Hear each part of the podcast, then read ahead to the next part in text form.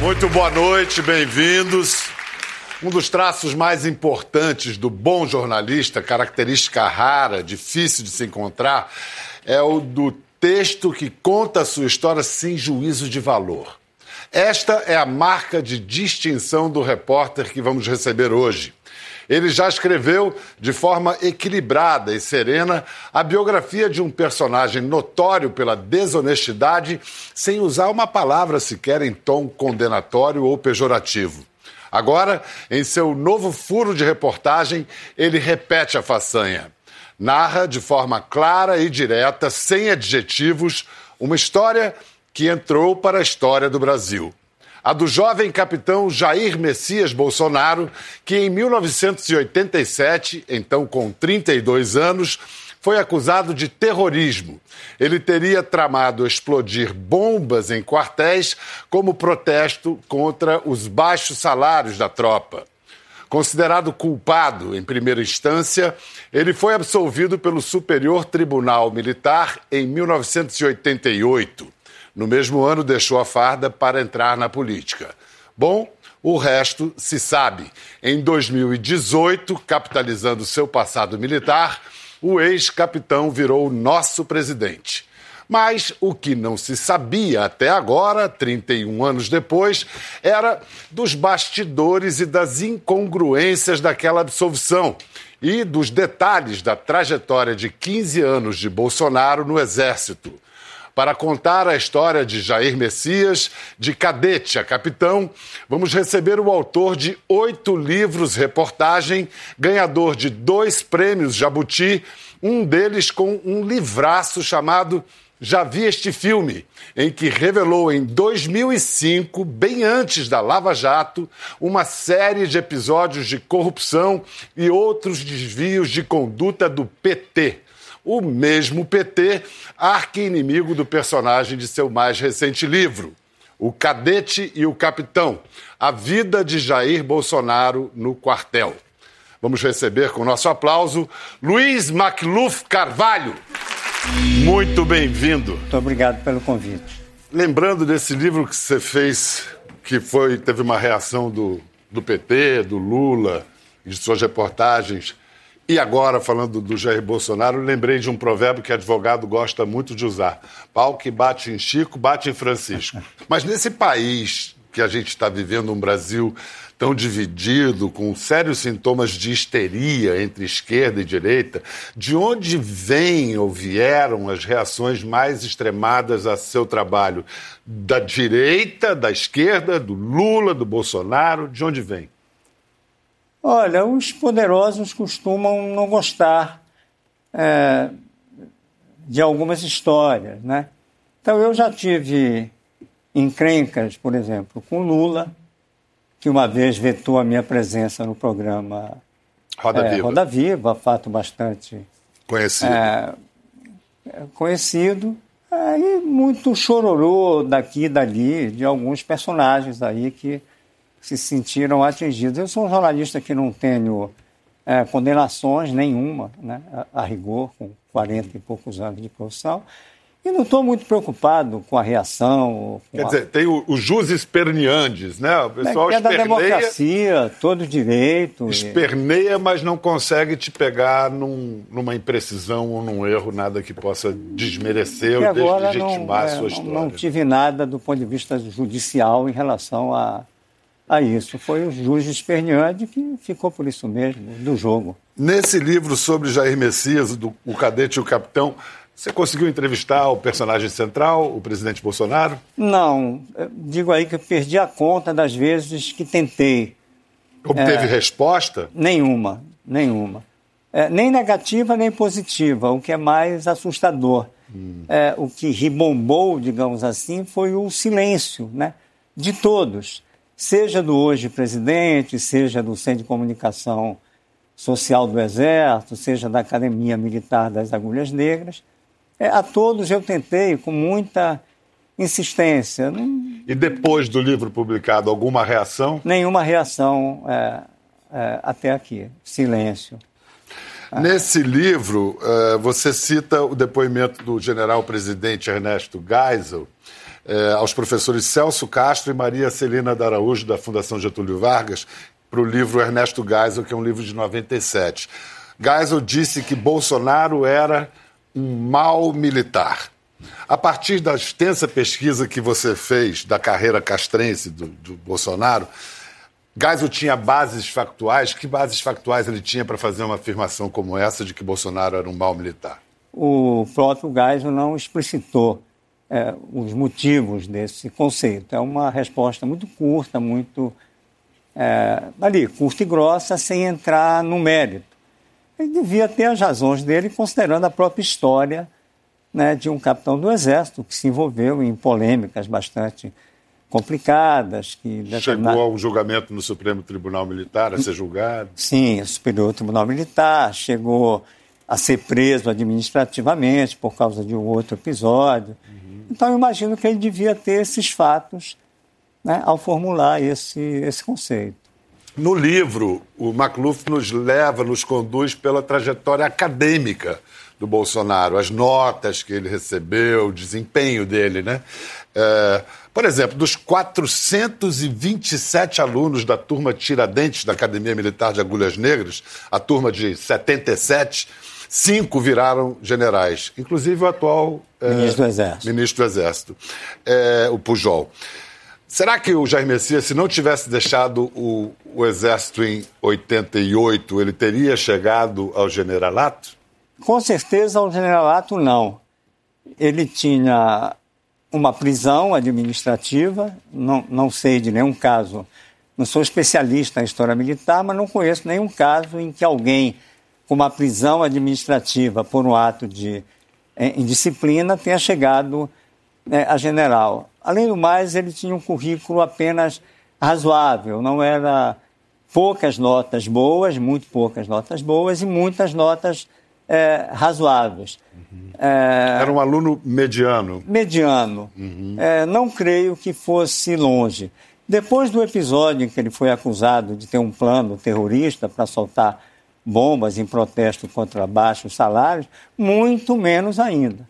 Então, o meu livro conta que é, depois de absolvido, ele que houve um combinado para absolvê-lo e para que, em troca, ele saísse é, do quartel. Foi o que ele fez, tentou se eleger político, conseguiu e logo depois pediu para entrar para a reserva. Não creio que fosse muito longe. Talvez chegasse no máximo é, a major. Quer dizer, o seu, o seu livro então demonstra que houve ou pode ter havido algum tipo de acordo para que ele fosse absolvido, uma saída honrosa para ele entrar na política? É, é, é o que eu avento no livro, eu uso esse verbo, aventar, uhum. baseado na farta documentação que eu consultei, uhum. aqui está no Que está reproduzida no livro. Parte dela, é. a parte essencial dela, é. reproduzida uhum. no livro integralmente. Uhum. Baseado nessa farta documentação que está no Superior Tribunal Militar e creio que é a cereja do bolo do livro. No julgamento secreto, né, do qual eu obtive o áudio do julgamento, trinta e tantos anos depois. Que nós vamos ouvir esta noite. Juntando Lé com Cré, eu tive segurança para afirmar que o julgamento foi um grande combinado. Nós o absolvemos, nós absolvemos o senhor, mas o senhor sai do Exército.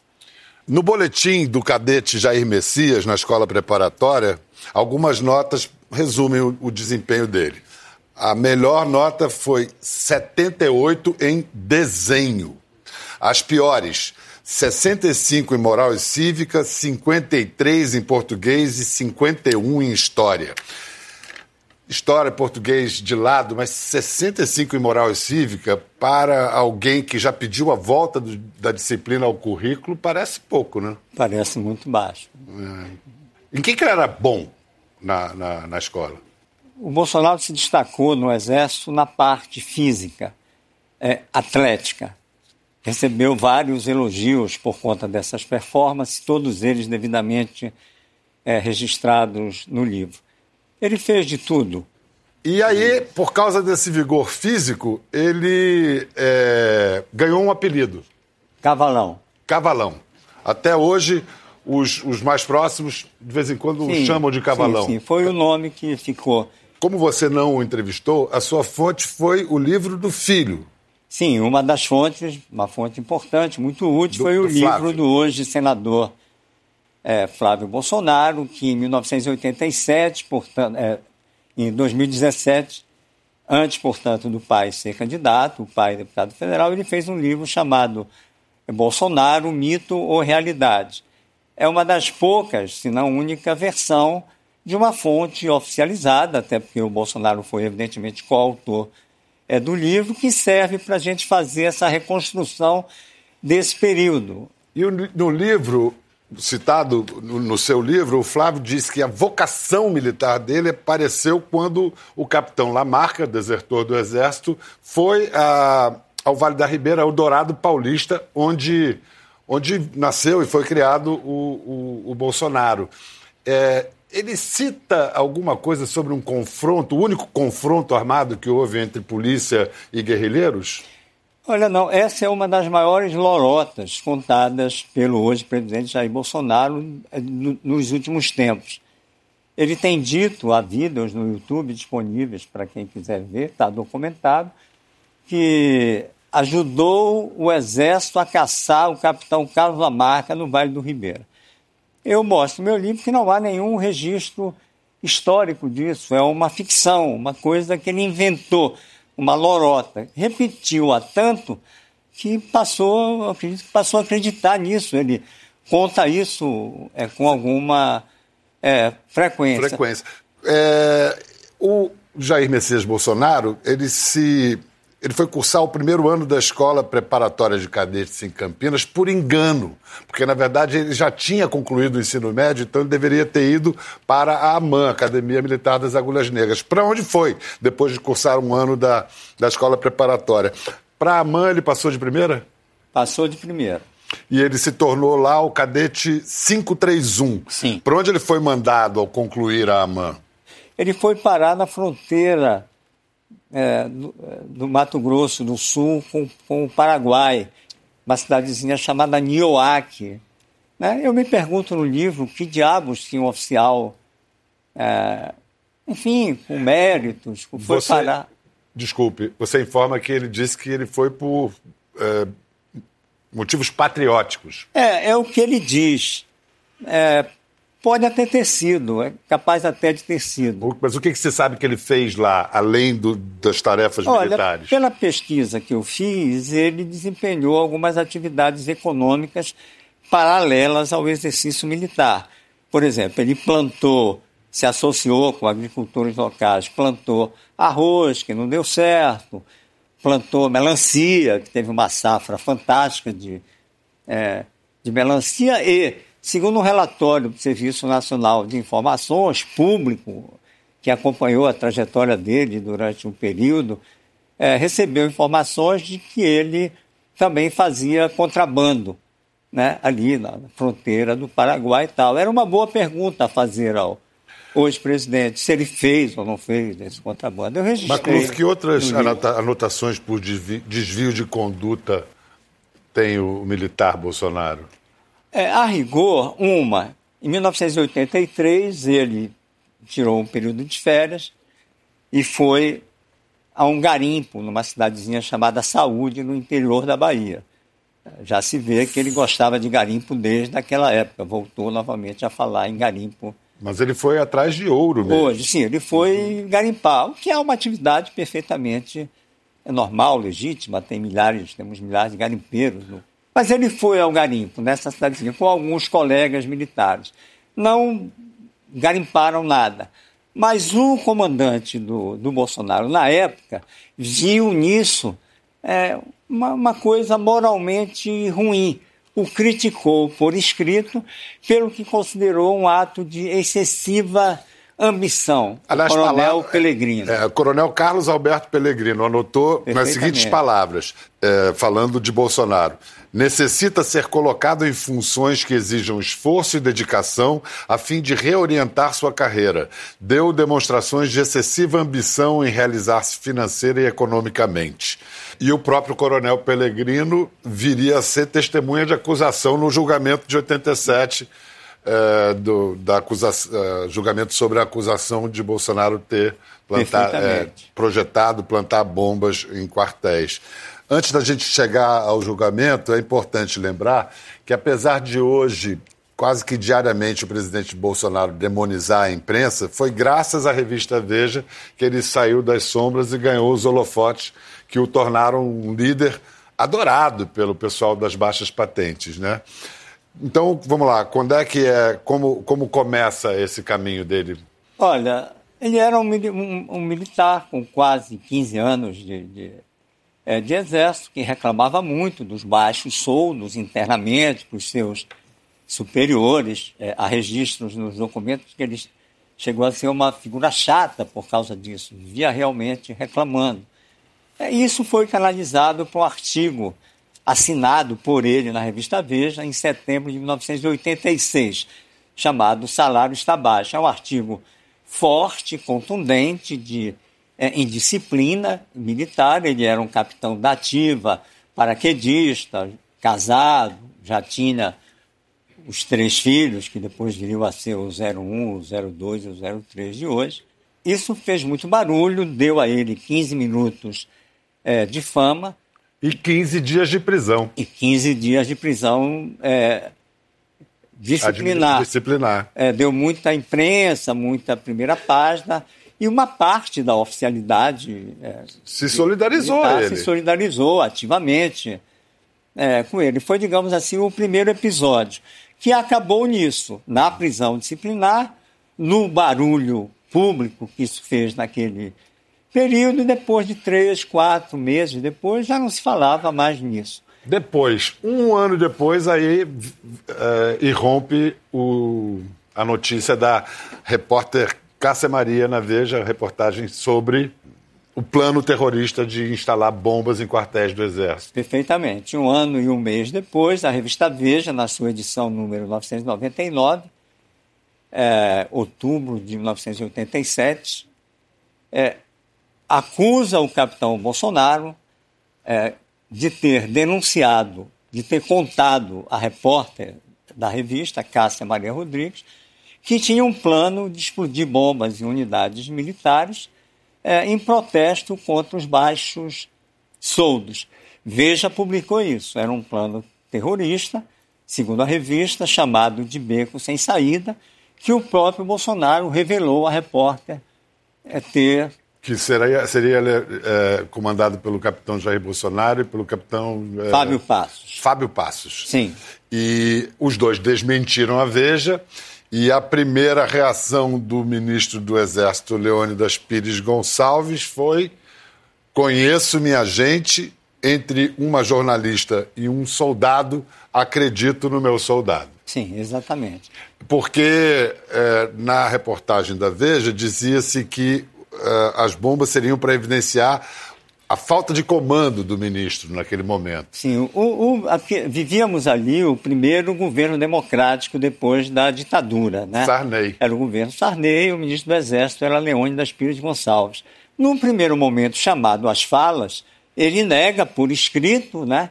Uhum. essa denúncia da revista, diz que nunca falou com Veja, que nunca desenhou nada, que nunca disse nada, e como você é, já colocou, o ministro do Exército acreditou nele e no outro oficial. Eu acredito na minha gente, foi a é. frase que ele usou. E não só isso, ele, para mostrar que tinha o controle da tropa, o ministro Leônidas produziu um ato de solidariedade a si mesmo.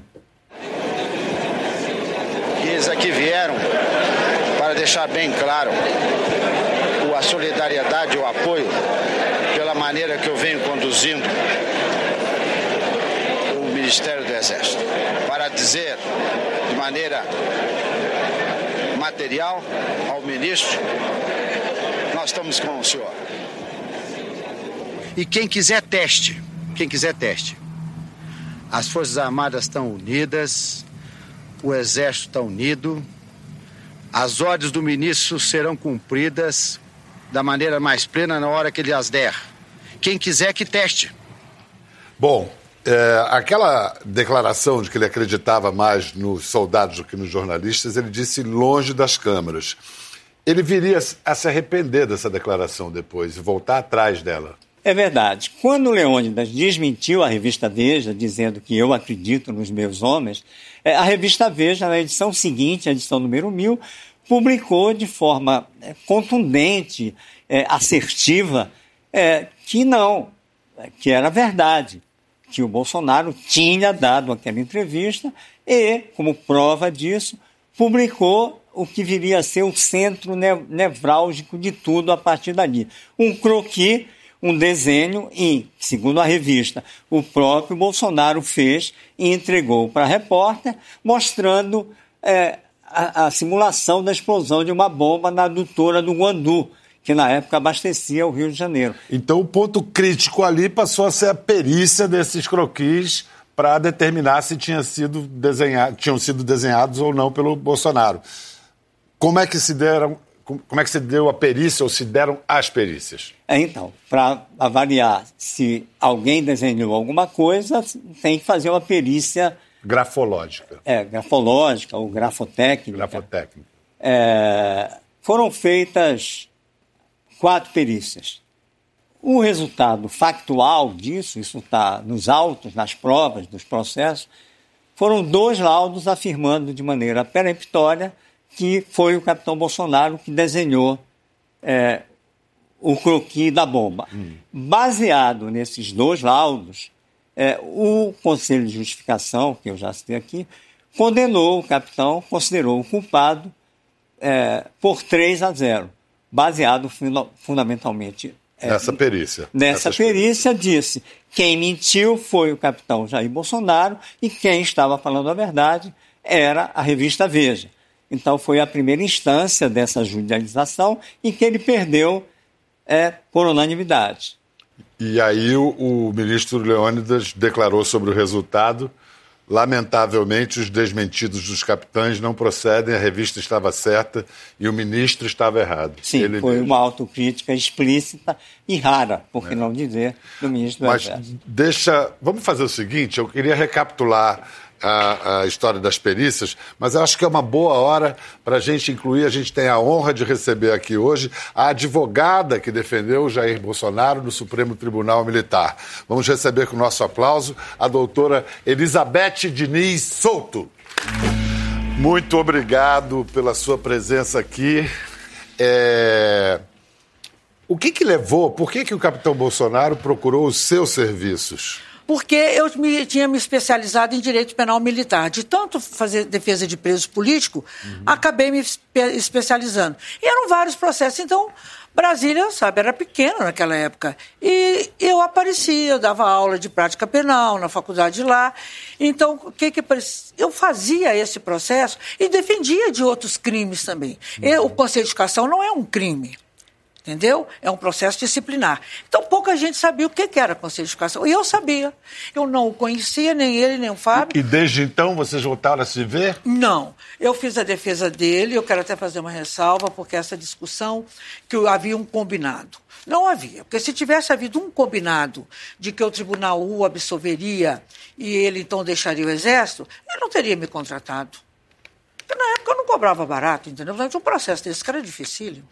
Era você lidar com toda uma corporação, lidar contra o ministro do Exército, da Aeronáutica, da Marinha, porque era. Eu, então, ele não teria me contratado. Mas curioso, ah, você diz que não cobrava barato, e no livro do Macluf, o, o, quando o Bolsonaro entra no, no STM, ele apresenta uma autodefesa de 26 páginas, é, dizendo que ele está se autodefendendo também porque não tinha dinheiro para pagar advogado. Aí mas pagou. Sei, é, falou, isso eu sei que ele falou no livro do doutor. Mas uhum. comigo ele não chegou.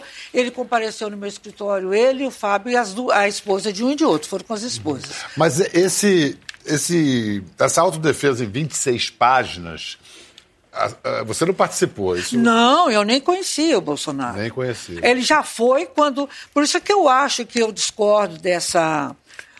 De, dessa tentativa, ou acordo. Suposta. É. é porque eu acho que Aqui para nós, pode achar, as pessoas discordam, mas eu achava o Tribunal Militar naquela época era a salvação de nós, advogados, de presos políticos. O STM julgava melhor naquela época, com mais independência do que o Supremo. Então, eu sempre respeitei, sempre soube disso isso em todos os artigos que escrevi, que me pediram sobre presos políticos, e ele julgava muito bem. E eu considerava, tinha os radicais, Mas, em questão de seriedade, eu lhe confesso, nunca fui da. Nunca apoiei a ditadura militar, tanto não apoiei, que lutei contra ela. Ah, vou aproveitar e perguntar para o Macluf. Nessa defesa de 26 páginas, qual era o argumento central desse texto? O argumento central era um empate é, entre quatro laudos é, grafotécnicos. É, eram as quatro perícias. quatro perícias. Mas eram quatro perícias? Foram... É, eu, eu, vou falar só me permitindo, era o seguinte: primeiro foram duas perícias do Exército. Sim. Todas, duras, todas duas deram inconclusivas. Inconclusiva, não... que quer dizer, não sei. Não, não sabia é. pelo menos, ô Bel, você sabe disso que fazer perícia e, e, determinar a autoria de rabisco? Eu, foi a minha tese. Como é que você vai fazer perícia? Você vai concluir você dá um rabisco aí, que foi você que deu esse rabisco? Então teve a primeira perícia do Exército, foi a segunda perícia do é, Exército, a terceira foi da Rio, Federal. Mandaram para o Rio, para a Polícia Federal. Hum. Foi nisso que eu me baseei mais. Aí mandaram para o Rio, a Justiça Federal, lá, a perícia, lá, o setor lá da Polícia Federal, concluiu que eram do Bolsonaro, a autoria. Então estava a materialidade e a autoria comprovada. Bom, eu fiz um estudo muito recente dessa documentação toda, agora para poder fazer o, para poder fazer o livro. O que há nos autos, né, concretamente, objetivamente falando, e, e que estão inclusive nos anexos do, é, do livro, são os quatro laudos. O primeiro laudo foi feito pelo Batalhão de Polícia do Exército, um órgão não especializado, em cima de uma Xerox da revista Veja. Veja que absurdo. Então, evidentemente, deu inconclusivo. O segundo laudo, também feito pelo Batalhão de Polícia do Exército, em cima agora dos originais da revista Veja, que é, cedeu isso para a perícia, também deu inconclusivo. Era o que nós tínhamos. O Conselho de Justificação pediu, então, um laudo para o órgão realmente especializado em laudo é, do gênero, que era o Instituto de Criminalística da, da Polícia Federal. Federal. Esse laudo diz, entre esses dois laudos do Exército e o da Polícia Federal, aconteceu um fato Durante o processo, os peritos foram lá e colheram novos materiais do capitão Bolsonaro. Fizeram com que ele escrevesse palavras repetidas em várias folhas, que também constam do livro, ou seja, colheram novos elementos é, grafotécnicos ali para poder é, elaborar o laudo.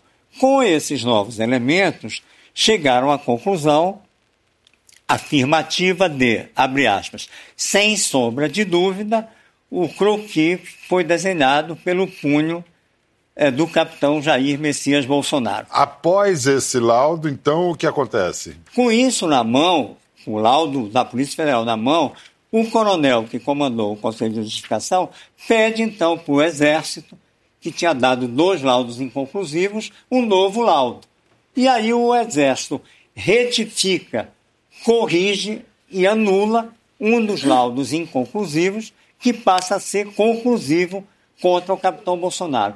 Então, na conta matemática, 2 e 2 são 4, como está provado no livro, porque os laudos estão nos autos pra, e no livro para quem quiser ler, o que nós temos são dois laudos afirmativos de autoria é, do capitão Bolsonaro. 2 a 0, portanto, que foi o que prevaleceu no julgamento do Conselho de Justificação. Só para registrar uhum. a posição é, que a doutora Elizabeth defendeu durante os autos, com todo o seu direito e competência de advogada, estão devidamente uhum.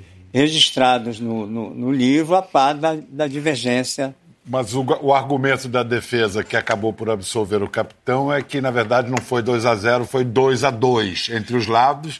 E aí, em latim, indubio pro réu. Na dúvida, absolve-se o réu que foi a leitura que o capitão Bolsonaro, nessa defesa não assinada por advogado a qual você se referiu, uhum. ele é que leva essa ideia do empate para o, para o tribunal. E isso, e além e o seu argumento de que aquilo não passava de um rabisco, é impossível de ser periciado, foi isso que convenceu, esses argumentos que convenceram nove dos 13 ministros a absolverem o capitão? Sim, porque em todo processo tem que ter a prova, né, Bel? Então não tinha outra prova. Dizer que ele reuniu na casa da Liz, que reuniu na outra casa e que não sei o quê, aquilo não passava de cogitação, não tinha nada de prova. O que eles tinham era esses rabiscos, rabisco mesmo, entendeu? não tinha assinatura, não tinha nada, e eu fiquei nisso. Como é que poderia um passado que ele tinha, como o próprio diz no livro, mas que era dedicado às Forças Armadas e tudo, seria expulso, porque a, a penalidade que veio foi 3 a 0 de expulsão do Exército. Porque o Conselho de Educação tem as penas é, gradativas. E a pior delas, a última, é essa de expulsão do Exército. Então, ele sai do exército. Como é que poderia, um rapaz novo, ele era muito novo ainda à época, todos os dois, eram os dois, eu fiz a defesa dos dois, do Fábio e dele, como é que poderia ser expulso por um laudo daquele, por, por, por um croquis daquele, por laudos inconclusivos? Vamos ouvir, então, parte de alguns votos dos ministros do STM contra e a favor de Bolsonaro naquele julgamento. E também a proclamação do resultado pelo presidente do tribunal, resultado de 9 a 4 o tenente brigadeiro Geraldo Peixoto. Nunca, nem antes de 64, se não me falha a memória, um capitão teve a coragem de afrontar um chefe militar como se afrontou. Naquela reportagem, esboço, como pode ser visto, foi publicada mostrando a adutora do Guandu que abastasse a água do Rio de Janeiro e o croquis de uma bomba junto à tubulação. Será que esta jornalista que estava aqui presente é capaz dessa engenhosidade? O que está em jogo aqui é mentira do capitão Bolsonaro. Esta que está sendo examinada. É indiscutível que esses fatos ocorreram. Não tem dúvida. Essa revista não vale o que come. Essa revista, ela visa dar furo de reportagem e jogar um contra os outros. Essa revista não é digna de, de respeito. Ele mantinha relações praticamente, ou contatos, ou lá o que for, com a criatura que é pouco recomendável, essa que é a verdade, e perigosa. É a mesma coisa que você criar uma cascavel dentro de casa. Repórter não é flor que se cheira. Vou declarar o resultado desta sessão secreta.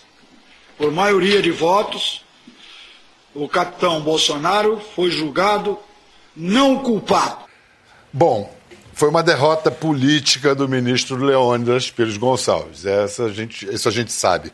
Por isso, pode-se concluir que foi um julgamento tisnado por ideologia, por interesses políticos?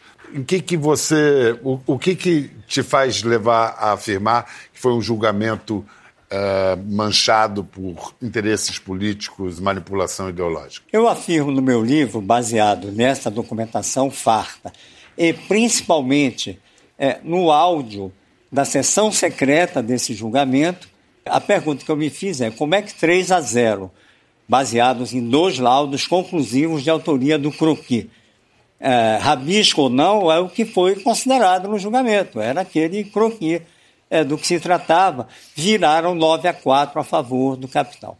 Então, a soma de Lé com Cré mostrou para mim que a maioria dos ministros indicados ainda no período da ditadura militar, matriz a qual pertence o capitão Jair Bolsonaro. É, até hoje, como é evidente, essa maioria prevaleceu no julgamento. Então, eu digo que houve um espírito de corpo militar. Qual era o placar no tribunal se, se o jogo fosse ditadura e democracia? 8 a 5. Oito ministros indicados pela ditadura e cinco indicados pelo ministro Sarney.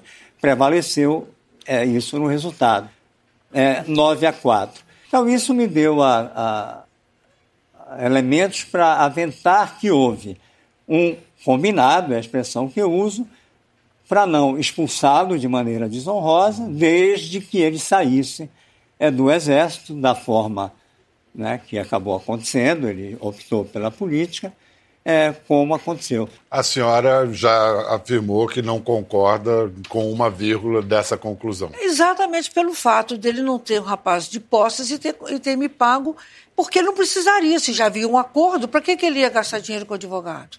Estou me coçando aqui, doutora Elizabeth, para perguntar em quem a senhora votou ano passado. É secreto, né? É. Pois é, mas às vezes a gente conta o segredo. Né? É. O presidente Bolsonaro chegou a procurar a senhora depois de eleito? Sim, ele não foi, não foi ele pessoalmente. Tinha um agente, um agente de segurança dele, que é de Brasília, e eu o conheci, ele me conhecia bem, conhecia toda a história da minha vida, e tocou, não sei por que cargas d'água, quando eu estava no Rio com ele, saiu o meu nome. Ah, você tem contato com a doutora Elizabeth? Ele falou, tenho, dou muito bem com ela, sou casado com a prima da, da nora dela e tudo.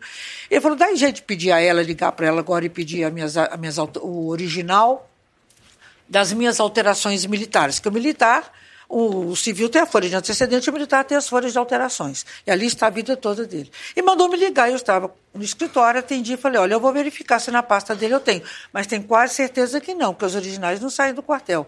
Aí ele falou, então eu ligo daqui a pouco. Aí me ligou, ele, ele, não tinha tomado posse ainda. Me ligou, perguntou. Eu fui disse que não tinha, que ele teria condições de conseguir os originais no quartel, mas eu acho que não sairia também do quartel seria hoje digitalizado e passaria. Aí ele me agradeceu, mas pessoalmente eu nunca falei, e depois julgado nunca procurei, nunca falei mais com ele também. Eu já tinha cumprido o meu papel, né, Bel? Eu agradeço muito a conversa com o Luiz Macluf Carvalho, autor do Cadete e o Capitão, a deliciosa presença da doutora Elizabeth Diniz Souto. Muito obrigado, doutora. Nada, obrigado, um Macluf. Eu é que agradeço. É um a gente prazer. fica por aqui. Até a próxima.